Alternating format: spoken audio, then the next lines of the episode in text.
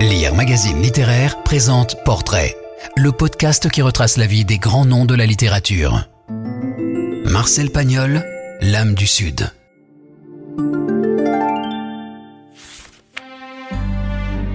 Né en 1895, l'académicien, écrivain, dramaturge et cinéaste fit vibrer le public de l'entre-deux-guerres avec ses scènes provençales. Son succès est autant dû à des dialogues ciselés qu'à des personnages à qui il a su donner une dimension humaine universelle et mémorable. Auteur dramatique, cinéaste, homme d'affaires, académicien, mémorialiste, romancier, historien, Marcel Pagnol avait plusieurs cordes à son arc. Il s'était même imaginé passer à la postérité comme mathématicien en proposant une solution au théorème de Fermat. Il est resté dans la mémoire collective française comme l'homme d'une région, la Provence, et d'une ville, Marseille. Ces personnages, qu'ils soient issus de son théâtre, de son cinéma, de son œuvre de mémorialiste ou de ses romans, ont laissé une trace d'autant plus vive qu'ils furent incarnés par des comédiens souvent exceptionnels. Sans la guerre, Pagnol aurait sans doute également réussi dans son entreprise de créer une sorte de mini Hollywood marseillais. Pourtant, cet écrivain n'a guère suscité l'intérêt des universitaires. On lui a reproché ses pagnolades et le cinéaste a fait de l'ombre à l'écrivain.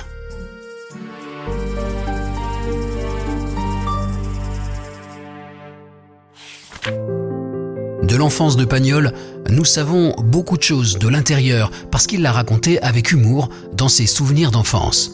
La gloire de mon père, le château de ma mère et le temps des secrets. Cette trilogie que complète la publication posthume du Temps des Amours en 1977 fait pendant dans l'esprit du public à la trilogie marseillaise. Dans un bref avant-propos, Pagnol déclare écrire pour la première fois en prose, ce qui est exagéré, et confesse ses scrupules. C'est bien imprudent, vers la soixantaine, de changer de métier. Lorsque Pagnol parle de lui-même, c'est-à-dire du monde qu'il a vu naître et dans lequel il a grandi, il n'invite pas son lecteur à une balade touristique dans la Provence d'autrefois, mais à partager avec lui, dans la simplicité d'une langue classique, quoique accompagnée de provençalisme parfois recherché, l'expérience même de l'enfance. Je suis né dans la ville d'Aubagne, sous le garlaban couronné de chèvres au temps des derniers chevriers. Fils d'instituteur, Marcel a su lire très tôt car sa mère avait pour habitude de le laisser dans la classe pendant que son père apprenait à lire à des enfants de 6 ou 7 ans il ne tira guère parti de cette étonnante précocité qui, si elle avait donné à son père la plus grande fierté de sa vie, avait conduit sa mère, par crainte d'une explosion cérébrale, à lui interdire jusqu'à l'âge de 6 ans et les livres et l'entrée dans une classe. Croquer avec humour le petit monde des instituteurs dont son père, Joseph Pagnol, était un représentant typique, est une des constantes de l'œuvre de Pagnol. L'instituteur dans la France de l'époque était l'homme instruit, le gardien de la morale civique, laïque et républicaine, œuvrant au progrès et à la prospérité de la nation. Au gré des affectations de Joseph Pagnol, la famille s'est installée dans la banlieue de Marseille, puis à Marseille même, dans le quartier de la Plaine.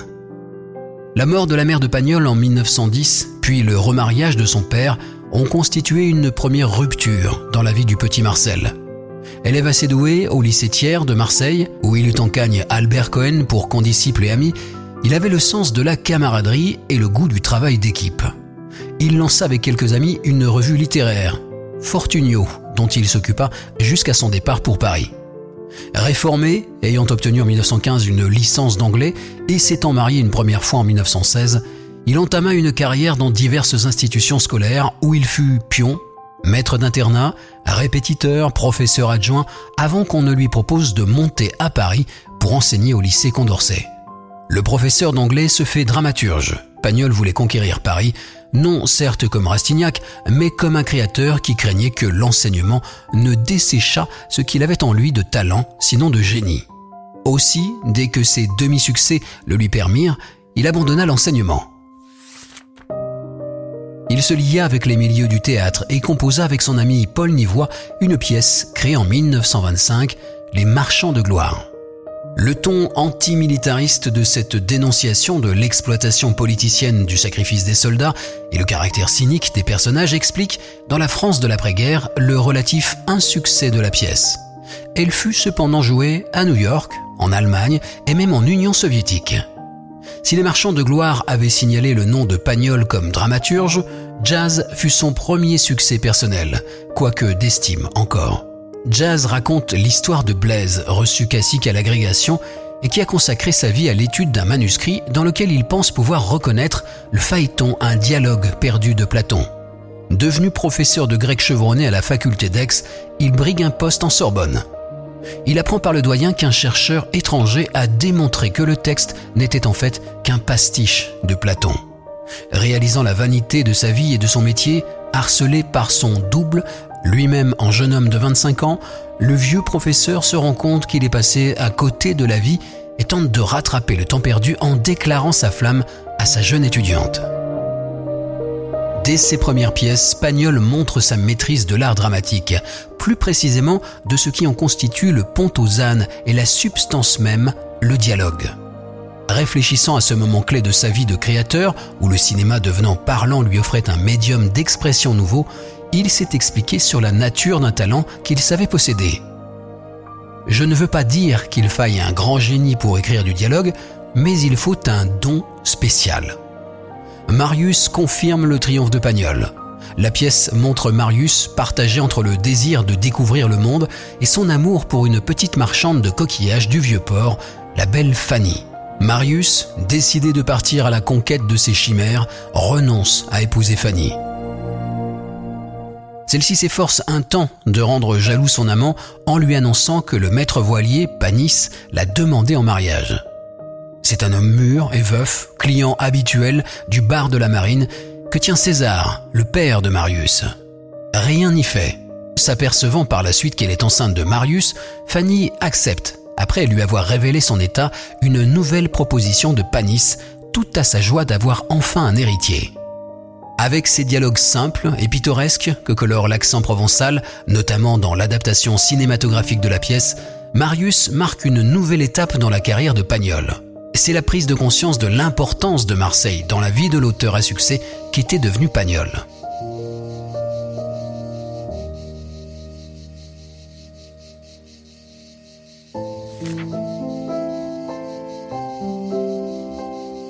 Fanny et César, qui forment avec Marius la trilogie dite marseillaise, peuvent être lus comme le récit des étapes du châtiment de Marius, qui doit payer pour ses rêves d'exotisme et pour avoir fui celle qu'il aime. Il s'en faut cependant que Pagnol ait eu dès le début le projet de composer un tel ensemble. Lorsqu'il a écrit Marius, Pagnol avait en tête une pièce qui se suffirait à elle-même, et malgré le succès, il était réticent à l'idée même d'en écrire une. Ayant surmonté ses réticences, il sut montrer qu'il ne manquait pas d'imagination pour tirer parti avec bonheur d'un fil dramatique assez solide pour porter l'intrigue d'une suite qui se maintienne au niveau de son commencement. Dans Fanny, créé le 5 décembre 1931, Marius, omniprésent dans les conversations des autres personnages, a quelque chose de l'arlésienne, à ceci près qu'il apparaît au dernier acte. De passage à Marseille, il vient faire comprendre à Fanny que, deux ans après, il l'aime toujours. Mais elle est devenue entre-temps la femme de Panis et la mère d'un futur héritier dont la vie est toute prête. Marius a beau dire que la folie des voyages l'a quitté et tenté de se justifier auprès d'elle, c'est un nouvel échec. Au désespoir, Marius, comprenant qu'il a gâché sa vie, se voit signifier par son père qu'il a perdu tout droit sur un fils, désormais devenu celui d'Honoré Panis. La pièce se termine comme la première, sur l'échec des amours de Marius et de Fanny, sacrifiés non plus au rêve d'évasion, mais à l'intérêt supérieur de l'enfant. Le dernier volet du triptyque fut directement écrit pour le cinéma, tant étant pressant le désir du public de revoir la même distribution des personnages. Réalisé en cinq semaines, en 1935 et 1936, Pagnol en tira une comédie parue en 1937 et créée en 1940. Vingt ans après, Panis est mort et son fils, Césario, est devenu un brillant polytechnicien. La philosophie de l'ensemble serait mieux résumée par une formule qu'on trouve dans le château de ma mère. Telle est la vie des hommes. Quelques joies, très vite effacé par d'inoubliables chagrins. Il n'est pas nécessaire de le dire aux enfants. La trilogie marseillaise rythme la métamorphose du dramaturge en cinématurge. Pagnol s'est longuement expliqué sur cette évolution dans Cinématurgie de Paris, un ensemble de textes où il précise ses vues sur l'art cinématographique. Pagnol a fait ses premières armes au cinéma en adaptant un conte de Giono, Geoffroy en 1933 qui traite de l'attachement d'un vieux paysan à ses arbres. De Giono encore, auquel il était lié par contrat, et parfois en suscitant l'opposition du manosquin, il adapta Cigalon en 1935, le Spoons en 1937, La fille du puisatier en 1940, qui doivent tout au génie de Pagnol. Il a même modifié le scénario de La fille du puisatier en cours de tournage à cause de la débâcle. D'où la scène surprenante des deux familles se réconciliant devant le discours du maréchal Pétain. Un grand malheur public imposant de mettre un terme au malheur privé, dans le cas d'espèce celui qui opposait la famille du bon et droit puisatier Amoretti à celle du riche quincaillier Mazel, dont le fils aviateur avait engrossé la fille. À force de charmer son auditoire en narrant les anecdotes de son enfance, Pagnol suscita chez Hélène Lazareff, alors rédactrice en chef d'Elle, le désir de les faire partager au lecteur du magazine. Celui-ci se serait alors engagé à le faire, un peu à la légère, puisque quand un coursier vint en chercher des extraits, Pagnol n'avait encore rien écrit. C'est ainsi qu'à la hâte, il rédigea quelques pages de La gloire de mon père. Le succès populaire de la trilogie des souvenirs d'enfance encouragea Pagnol à persévérer dans la carrière de romancier. Fait rarissime dans l'histoire de la littérature, Pagnol, à qui l'on a reproché d'avoir fait du théâtre filmé, fit le chemin quasi inverse en adaptant un film à l'écrit. Le film Manon des Sources, en 1952, est ainsi à l'origine du diptyque romanesque L'eau des collines, dont les deux volets, Jean de Florette et Manon des Sources, enrichissent en le modifiant le scénario du film. Le premier roman raconte l'histoire du père de Manon, Jean de Florette, citadin venu s'installer dans le village des Bastides Blanches. On retrouve l'atmosphère et les thèmes des souvenirs d'enfance. La mort de Jean de Florette qui se tue à la tâche en tentant d'arracher sa famille à une misère à laquelle la condamne une terre ingrate, la rapacité envieuse des Soubérans, le papé et son neveu Hugolin, et le renversement provoqué par la passion amoureuse que ce dernier nourrit pour la petite Manon, la naissance de l'amour entre Manon, devenue une Antigone sauvage des collines, et l'instituteur, le papé, au seuil de sa mort, apprenant puis révélant à Manon qu'il était le père de Jean de Florette, sont les principaux événements qui scandent l'intrigue bien menée de ces romans populaires, qui tiennent aussi de la tragédie antique et dont la valeur littéraire et poétique a largement été sous-estimée par la critique. Pagnol y a conservé ce qui fait sa marque de fabrique, ses dons de conteur et de dialoguiste.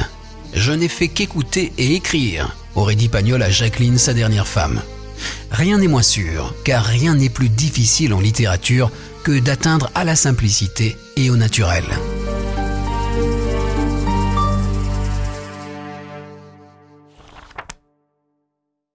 Marcel Pagnol et tous les grands auteurs sont sur lire.fr.